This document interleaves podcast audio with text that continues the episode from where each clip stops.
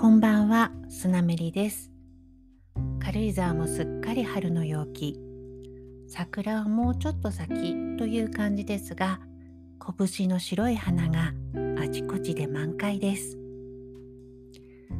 かなりワイルドだった我が家のお隣の藪が駐車場になるとのことで、きれいに整地されました。毎年夏になるとうちの花壇に藪が攻めてくるのが悩みの種でしたが23週間にわたってのユンボやダンプの活躍によって嘘みたいにすっきりしました。きれいになった境界部分せっかくならお隣の駐車場からもきれいに見えるような植栽をしようとあれこれ妄想を膨らませてはニヤニヤしています。ここ数年軽井沢バブルと言われるだけあってお隣に限らず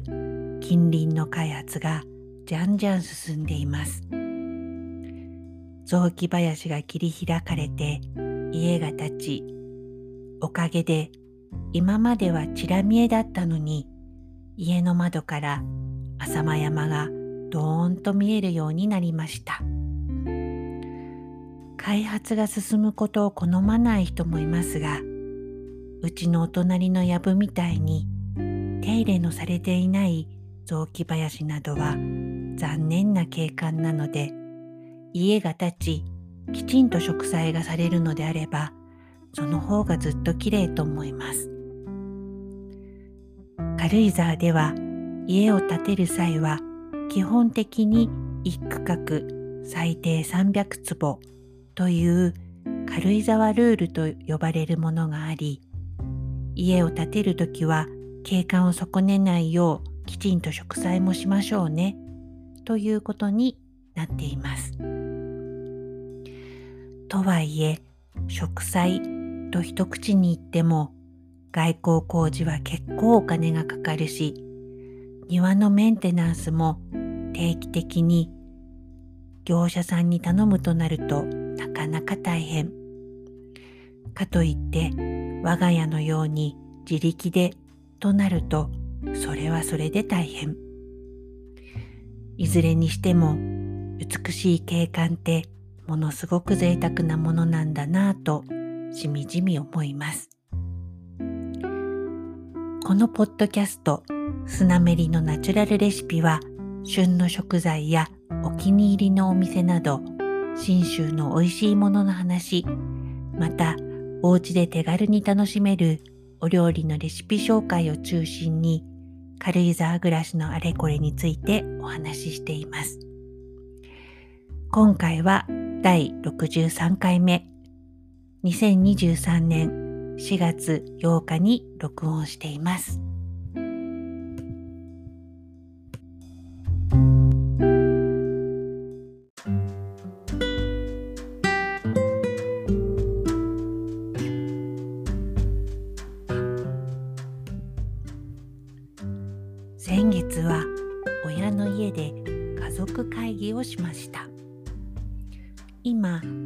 ちが住んでいる栃木の家はもともとは祖父母の家で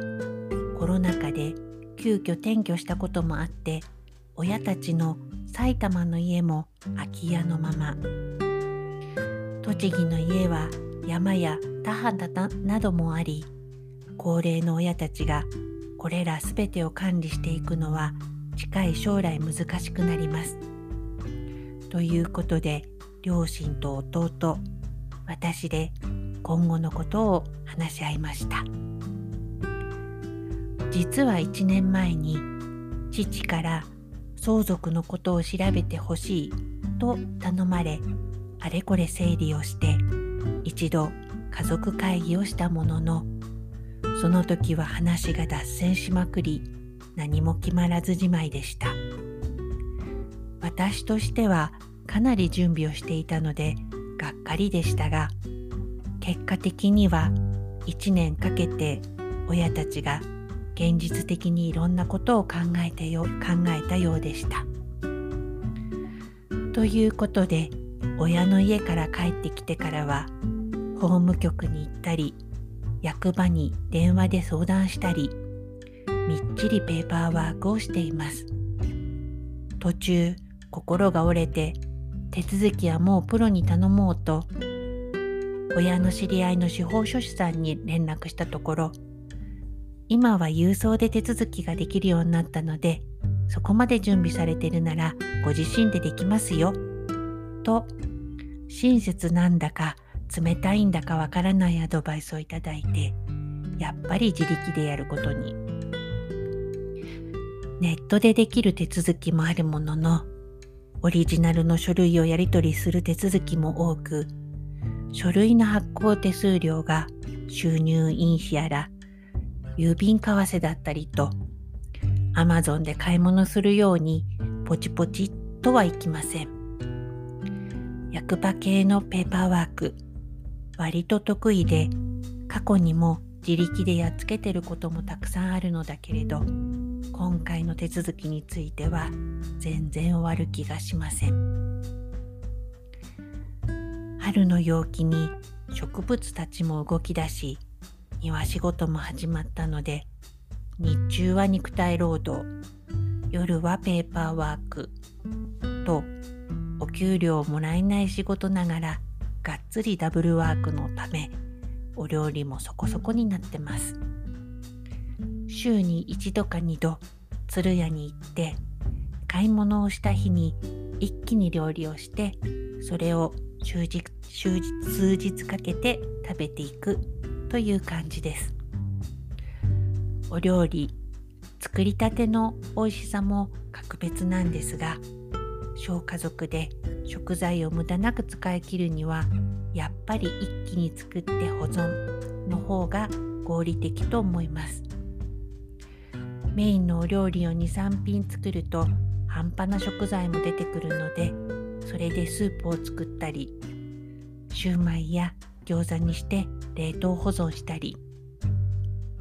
お肉やお魚も下味をつければ数日冷蔵庫で保存できオーブンやフライパンで焼くだけなのでヘトヘトな時でも楽ちんです。使い切りといえば親の家にどんどん溜まっていくそうめんや佃煮などもあれこれアレンジしながらコツコツいただいてますそうめんレシピについては以前もお話ししましたが YouTube で紹介されているレシピなどもあれこれ試していくつかお気に入りもできましたまた近々ご紹介したいと思ってます。佃煮も昆布の佃煮などはおにぎりの具にしたり炊き込みご飯にしたりなんとか食べきれるもののちょっと甘い鯛味噌とかかつお味噌などがなかなか減らずに苦戦。和風に縛られてるからだと思いたりサラダのドレッシングにしたらとても美味しくてあっという間に完食できました。でも親の家に行くと大量の大量の佃煮が届いておりありがたいのだけれど小さなセットに変更してもらえないかなと思います。